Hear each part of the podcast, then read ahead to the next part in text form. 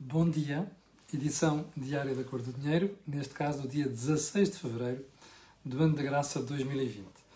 Olhe, um, antes de irmos ao programa de hoje, hoje está a ser feito na cozinha, já agora para as pessoas da pancada do garrafão, está ali, ok? A servir de pisa-porta, como eu costumo dizer, para segurar a porta por causa das correntes estar. Portanto, tranquilo, já percebeu, eu regressei à cozinha, já tinha saudades da minha cozinha. E, mas eu, antes de irmos à edição de hoje, quero fazer alguns alertas. Primeiro, lembrar que hoje, apesar de ser feriado, já nem sequer me lembrava que era feriado, já nem sequer me lembrava que estávamos no Carnaval. Ontem só percebi isso porque quando estava a escrever o meu artigo para o Jornal de Negócios, alguém me avisou, ah, amanhã não há edição, amanhã hoje, porque é feriado. E já agora, o assunto que eu vou tratar hoje, sobre a questão dos impostos e a desonestidade do Ministro das Finanças, João Leão, eu vou aprofundá-lo no Jornal de Negócios da manhã. E, e, portanto, para aqueles que tiverem interesse depois de conhecer melhor o tema, poderão, poderão consultá-lo aí precisamente. Bom, hum, quero só. Deixa-me só fazer aqui um print screen que é para depois mostrar umas coisas.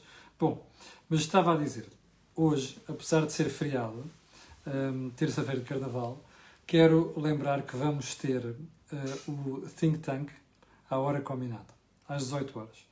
Por volta das 12 horas, vou ter também uma entrevista com o Country Manager da Liz Plan e com o diretor comercial para percebermos, para, aliás, para complementar uma análise que nós fizemos aqui há duas semanas, perdão, há cerca de um mês, com um, a fiscalidade automóvel, nomeadamente nos híbridos, ou seja, carros com motor a combustão que um, juntam motores movidos a bateria. Uh, isso vai ser por volta das 12 horas. Espero é que a voz aguente até lá. Antes de irmos ao resto do programa, quero lembrar que este canal tem uma parceria com a Prozis e que você pode ir lá ao site e fazer as compras que quiser. Na saída, escreve Camilo como cupão e tem logo um desconto de 10%. Quero lembrar também que todas as semanas há aqui promoções. A desta semana é isto. E isto é o quê?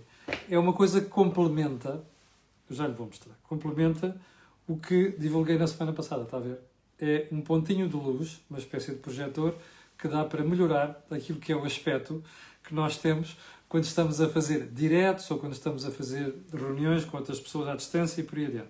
Um, isto tem uma grande vantagem, tem aqui um regulador do, da intensidade da luz e complementa então aquilo que eu divulguei na semana passada, que é a câmara. Recordo-se, aliás, quero, quero dizer às pessoas que, que compraram a câmara e que me escreveram a dizer que estão felicíssimos, ainda bem. Aliás, neste canal não se fazem parcerias por acaso. E aquilo que eu digo, ou aquilo que eu falo, é só aquilo que eu acredito. Bom, vamos então ao período antes da ordem do dia de hoje e vamos começar pelo funeral do Tenente Coronel Marcelino da Mata. Um, Marcelino da Mata foi enterrar ontem. E há várias coisas que eu queria dizer sobre isto. A primeira, parece que esteve muito mais gente do que algumas pessoas pensavam. O que significa que o senhor tinha não só amigos, como pessoas que o respeitavam muito em Portugal. Um, mas também quer dizer outra coisa, que provavelmente algumas pessoas envergonhadas que não tiveram a coragem de um, falar publicamente sobre Marcelino da Mata e do valor e da importância que teve para nós, para nós, Portugal, ontem, pelo menos, tiveram a hombridade de estar presentes na sua despedida. Eu vou confessar uma coisa. Eu planeava ir ao funeral, só não fui porque, como já percebeu, eu divulguei sábado, eu tive Covid e ainda estou em um período de recuperação. E, portanto, não posso exagerar, porque esta brincadeira, ao contrário do que muita gente diz, não é gripezinha, nem resfriadinho, nem coisa nenhuma, é uma coisa muito séria, sobretudo quando pega mal. Isto é uma lotaria. Há pessoas em que não faz diferença nenhuma e há outras, como aconteceu comigo e outras pessoas, infelizmente, eh, com variados graus de, de gravidade, eh, as coisas, quando pegam mal, são uma chatice. Um, mas voltemos ao funeral de Marcelino da Mata. Porquê? Só para lembrar uma coisa. Não sei se reparou, mas não estiveram meios de comunicação social, nem sequer uma, uma transmissão uh, em direto daquele evento. Parece que foi uma coisa chamada Notícias de Viriato, que teve a coragem de fazer um pequeno direto ali. Em Portugal faz diretos por tudo e mais alguma coisa, nas televisões e coisas do género, e nas rádios não houve, não estiveram, não estiveram no sítio para fazer isto. Que é lamentável. Um, terceiro ponto sobre esta matéria, porque um, acho que vale a pena dizer: não houve honras militares. Ouviu bem? Não houve honras militares. Em Portugal, quando certas pessoas morrem, nomeadamente ligadas à instituição castrense, há honras para tudo e mais uma coisa. Não houve honras só para o oficial mais condecorado do exército português de todos os tempos. Não é do período colonial, não é do século XX, é de todos os tempos. Isto é absolutamente lamentável. Ainda relacionado com Marcelino da Mata, quero dizer o seguinte. O Sr. Presidente da República foi por mim amplamente criticado desde sexta-feira sobre este assunto. Sexta-feira lembrei aqui que não havia no site da Presidência, à hora que eu consultei, atenção, à hora que eu consultei, qualquer nota sobre o assunto. Passou a haver depois, salvo erro, no final da noite de sábado, de sexta-feira, e eu também critiquei aqui o Sr. Professor Marcelo Belo Souza por publicamente não ter falado, como ele fala profusamente, da morte de outras pessoas, nomeadamente da inteligência de esquerda. O Sr. Presidente da República telefonou ontem, eu não vou cometer nenhuma, nenhuma deselegância. Uh, primeiro, lembrar-me duas coisas: que o site da Presidência passou a ter uma nota. É verdade, passou a ter, e eu dei conta disso aqui ontem, depois de eu ter criticado. Portanto, não, não quer dizer que porque eu critiquei que ele foi lá por aquilo. Não é isso. É quando eu critiquei, não havia lá nada. Em segundo lugar, uh, quero dar os parabéns ao Sr. Presidente da República, já lhe dei ontem pessoalmente quando me ligou, porque o Sr. Presidente da República teve a coragem de ir ao funeral de Marcelino da Mata.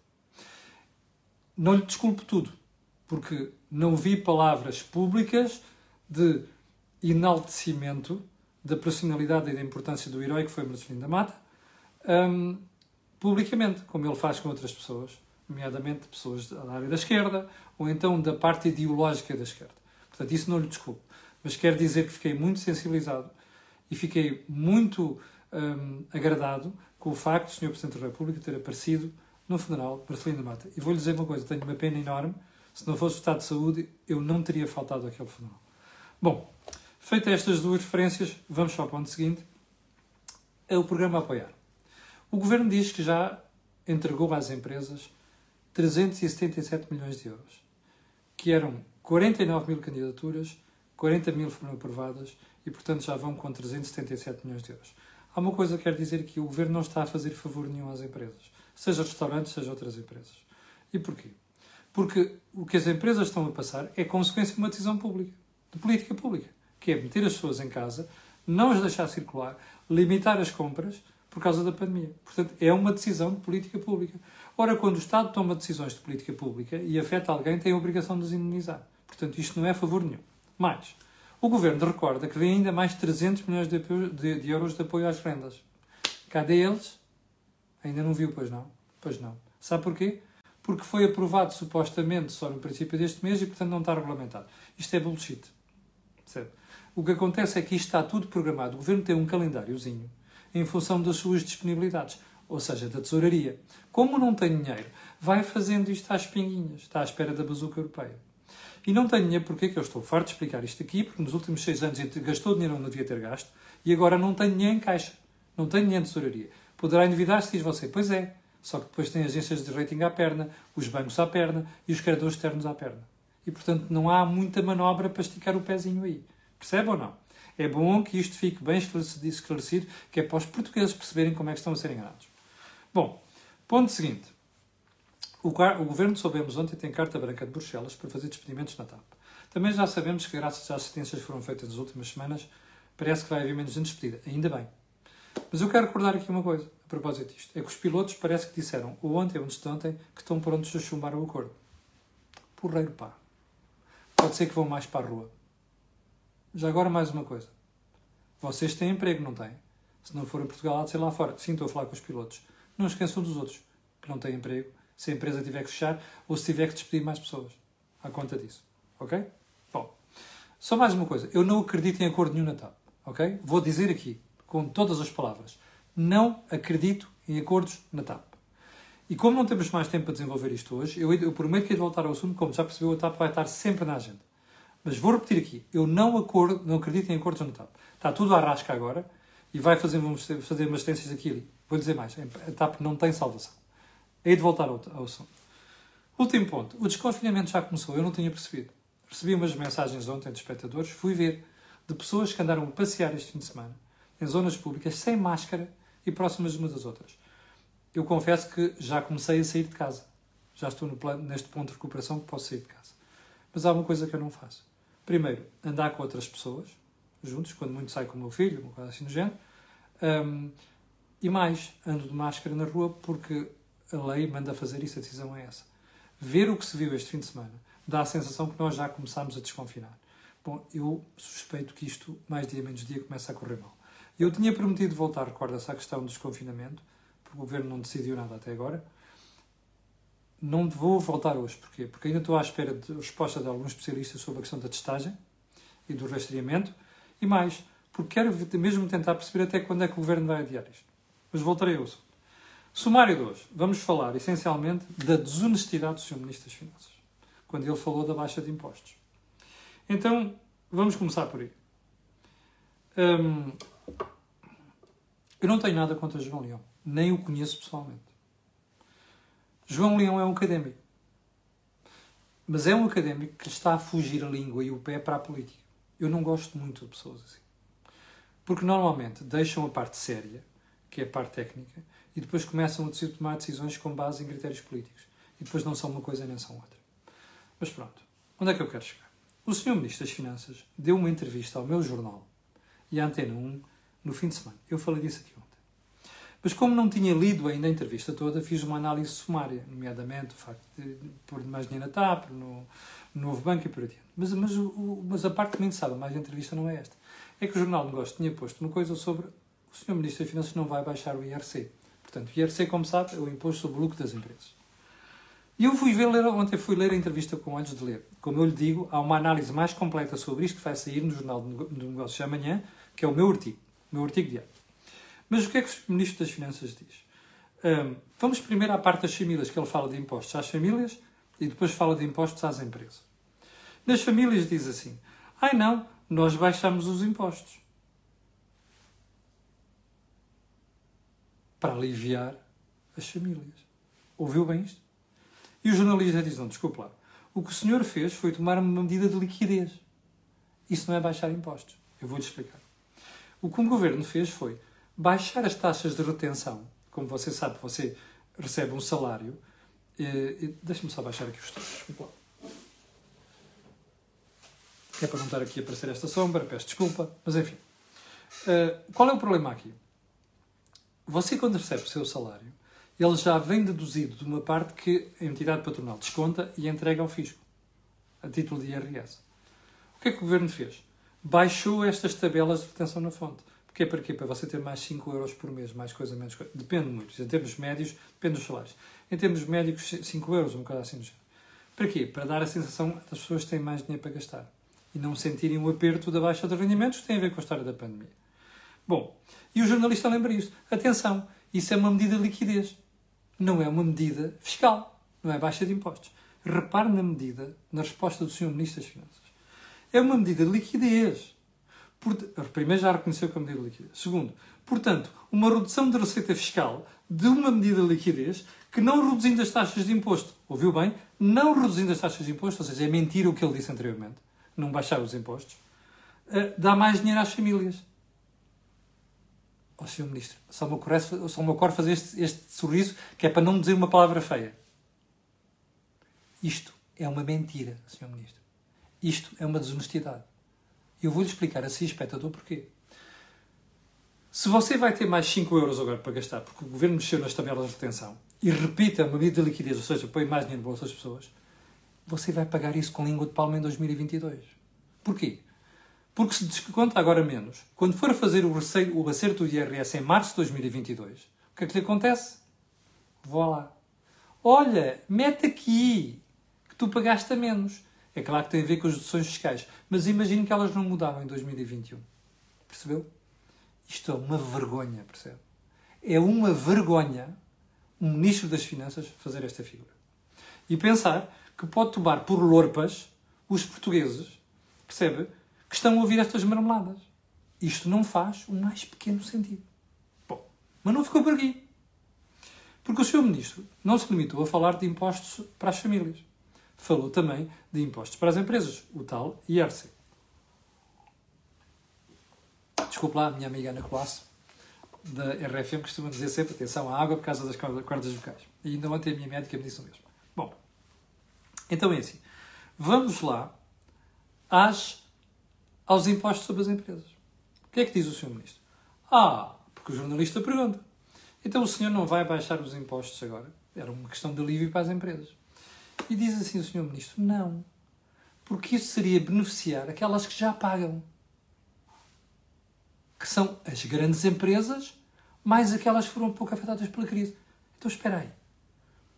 Só porque elas foram mais afetadas, ou melhor, menos afetadas pela crise, têm de pagar mais imposto? Mas veja só o que ele diz a seguir. Bom, as outras, as pequenas, gostariam, ouça, isto é de rir, há bandeiras despregadas. Ouça bem, isto está entre aspas. Gostariam até de ter lucros para pagar IRC, mas não têm esse privilégio. Eu acho que este tipo vive na lua. Ainda bem que o Sr. Ministro não disse isso numa plateia de empresários. Das duas. Ou toda a gente dizia, só contaram para vocês, desatava tudo a rir, a bandeiras despregadas, ou então davam-lhe uma sova. Percebe? É óbvio que eu não estou aqui a recomendar sovas no Ministro das Finanças, nem nenhum membro do Governo, nem mais, mais ninguém. Isto é uma, estou a falar em sítio figurado. Ok, fofos, que é para não me virem insultar depois. Também estou marimando de me insultar. Está a perceber isto? Primeiro ponto. Alguma empresa gostaria de ter lucros para pagar mais impostos, para ter esse privilégio? Ó oh, João Leão, em que mundo é que você vive? Isto é uma estupidez, Sr. Ministro. Mas vamos ao que interessa. Então espera. Porque aquelas empresas foram menos afetadas e são grandes empresas, então essas não têm direito a baixa de IRC. What the fuck? Mas que raciocínio é que este gajo faz? Eu não percebo isto. Espera aí. Ainda para mais, João Leão é académico. João Leão foi diretor do Gabinete de Estudos do Ministério da Economia. E até tinha umas coisas interessantes. Agora que virou político, começa com estas botates. Então eu vou explicar ao Sr. Ministro. Ó Sr. Ministro, diga uma coisa. Sabe porquê é que essas empresas grandes são as menos afetadas? Eu vou-lhe explicar. Porque têm capital. Percebe? Algumas são investimentos estrangeiros que são bem geridas. Percebe? Bom, já agora, as outras pequenas e médias, que o senhor diz que não ganham dinheiro, estão a ser prejudicadas e não podem pagar IRC, eu vou-lhe dar uma novidade. Sabe qual é o problema dessas empresas? É que não têm capital para investir até. Percebe? E, portanto, estas empresas estão por aqui com dívida. Sabe porque é que as empresas vão para a dívida, Sr. Ministro das Finanças? Vão para a dívida porque não ganham, não têm capital suficiente para fazer a sua atividade. E andam a brincar com capitais alheios, seja de fornecedor, seja de banca. Percebe, Sr. Ministro? Então sabe o que é que se faz nessas alturas? Como estas não podem investir, porque não têm capital para isso, faça uma coisa, baixa aos outros. Aos tais grandes empresas e aquelas menos afetadas. Sabe porquê, Sr. Ministro? Porque estas empresas vão investir, aliás, os grandes investidores em Portugal são estas empresas. Está a perceber? Quando o senhor quiser fazer os portugueses de estúpidos, seja um bocado mais sofisticado. Não venha com estas tretas, que nisto ninguém cai. Percebeu o senhor académico João que chumbaria o leão uh, político. É que a única conclusão que eu posso tirar disto é assim: o João, que é académico, daria um chumbo ao, ao leão político. Percebe? É a única conclusão que eu tenho tirado disto. Portanto, é assim: parem com estas desonestidades. Isto é uma vergonha. É uma vergonha. Eu sei que há pessoas que desculpam o Sr. Ministro das Finanças. Ai, não sei quantos, o gajo não tem margem de manobra. Não tem margem de manobra porque ele colaborou enquanto Ministro das Finanças, com a política dos últimos seis anos, que foi de entregar dinheiro a quem não, não devia ter recebido mais, que o Estado não tinha para pagar, como aumentos salariais, por exemplo, no Estado, indiscriminadamente, não foi em função daquilo que as pessoas produzem, foi indiscriminadamente, e agora está a faltar dinheiro para isto. Pá, e pode fazer as figuras que quiser, vir falar de não sei quantos de investimento no ISNS, que não faltou dinheiro. Faltou sim, senhora. E o senhor João Leão é corresponsável por esta marmelada. Aliás, o senhor é o responsável pelas cativações há seis anos. As cativações, como já te expliquei aqui, são um atentado à democracia. Sabe porquê? Porque isto não passa pelo Parlamento. A lei diz, a Constituição diz o quê? O princípio da Revolução Francesa e da Revolução Americana. Aliás, e de outro princípio que já vem de Constituição Material Inglesa, que é No Taxation Without Representation. e eu que já dei finanças públicas, fico envergonhado de ver uma coisa destas. Estas cativações estão a passar todas ao lado do Parlamento. E é isto que a senhor fez. E vem fazer estas figuras. Apetecia-me dizer o nome, mas não posso. Bom, onde é que chamamos de tempo? 20 minutos, chama vergonha. Bom, voltando à história de, do, do IRS, eu vou dar um conselho a você que está deste lado. Olha, se você sentir um alíviozinho no seu ordenado, não gaste essa parte a mais. Sabe porquê? Porque pode fazer falta em março de 2022. Portanto, ponha isso de parte, se faz favor. Quando for chamado a fazer depois correções ao IRS, pode precisar desse dinheiro.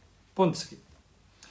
O Sr. João Leão, já vi isto hoje, vai assentar essencialmente no Ministério das Finanças, e nós vamos ter que acabar daqui a bocadinho só com o Ministro das Finanças. O Sr. João Leão diz também que o Governo está a reavaliar o apoio aos pais. Sabe o que é que isto quer dizer? Não tem dinheiro. Ele sabe muito bem que os pais precisam desse dinheiro.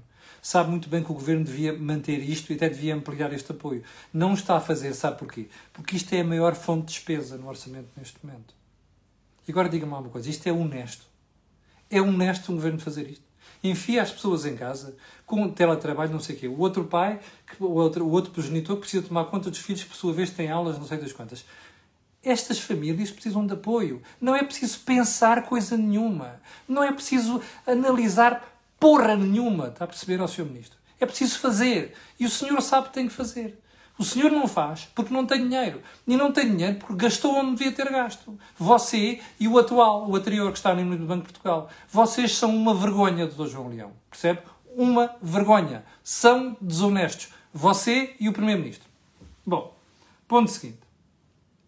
Ponto seguinte, nada. Já vamos com 22 minutos, tenho estado aqui a abusar. Portanto, vou deixar o resto para amanhã. Eu vou lhe dizer o que é que é o resto.